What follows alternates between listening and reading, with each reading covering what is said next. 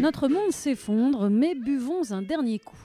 En passant par la Lorraine, avec ou sans sabots, on passe parfois à se désaltérer dans les Vosges, à la fontaine de Vittel. L'eau de source coule à flot dans cette région bénie de minéral.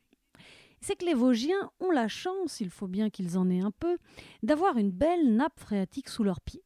Une énorme masse d'eau souterraine qui s'appelle les grès du Tria inférieur.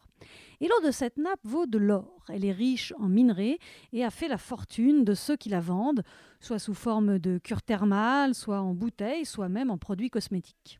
Cette eau a fait et fait toujours la fortune de Nestlé Waters, société mère de Vittel et par Econtrex, les poids lourds des eaux de régime et de transit intestinal.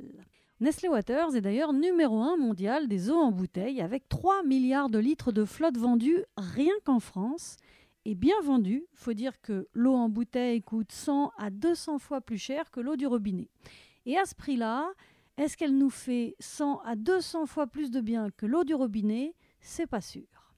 Mais attendez, il y avait encore mieux. Avant que Nestlé et L'Oréal se fritent. Vendue pour un usage cosmétique, l'eau de Vittel coûtait carrément 10 000 fois plus cher que l'eau ordinaire.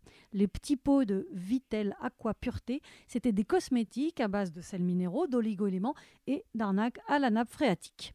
Mais aujourd'hui, c'est l'eau en bouteille qui va coûter bien plus cher encore. À Vittel, Nestlé pompe tellement d'eau que la nappe phréatique n'a pas le temps de se régénérer. Nestlé puise dans la masse d'eau et l'épuise. Nestlé siphonne le sous-sol, s'accapare un bien commun vital et n'a tout simplement pas l'intention de s'arrêter.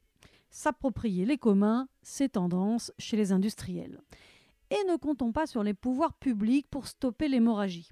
Des hommes politiques bien mal avisés ou bien bien soudoyés ont accordé des quotas à Nestlé, et tant pis si le déficit annuel de la nappe s'élève à un million de mètres cubes, Nestlé s'en balance que cette ressource naturelle soit en voie de disparition, tant qu'à court terme, les actionnaires peuvent s'en mettre plein les poches.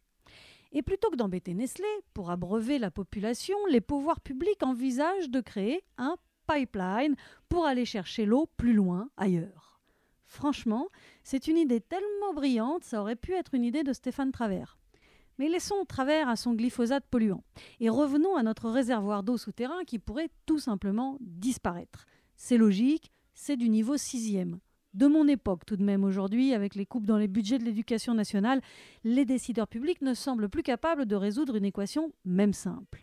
D'un côté, un réservoir d'eau de très bonne qualité, protégé des pollutions, situé 100 mètres sous terre, qui se régénère tout doucement et qui baisse d'un million de litres chaque année. De l'autre, Nestlé qui puise 800 000 litres par an et la fromagerie industrielle L'Ermitage aussi qui prélève autour de 700 000 litres par an dans cette nappe.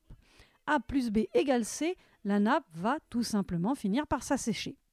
Les associations locales ont beau pisser dans un violon, enfin je veux dire, ont beau faire appel au ministre de l'Environnement Nicolas Hulot, rien n'y fait.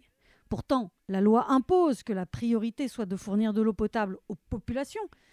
Mais la loi, c'est quoi? Un concept inventé peut-être pour faire croire au peuple qu'il aurait son mot à dire, la loi ne s'applique de fait pas plus aux riches multinationales qu'aux riches qui ne sont pas des multinationales. Mais alors comment les habitants s'abreuveront-ils à l'avenir? Eh bien, ils iront se faire boire ailleurs. Tout va décidément pour le mieux dans le meilleur des mondes qui s'effondre. Ouais, ça fait réfléchir. Mais oui, non, mais bien sûr, ça fait réfléchir maintenant. Mais à quoi?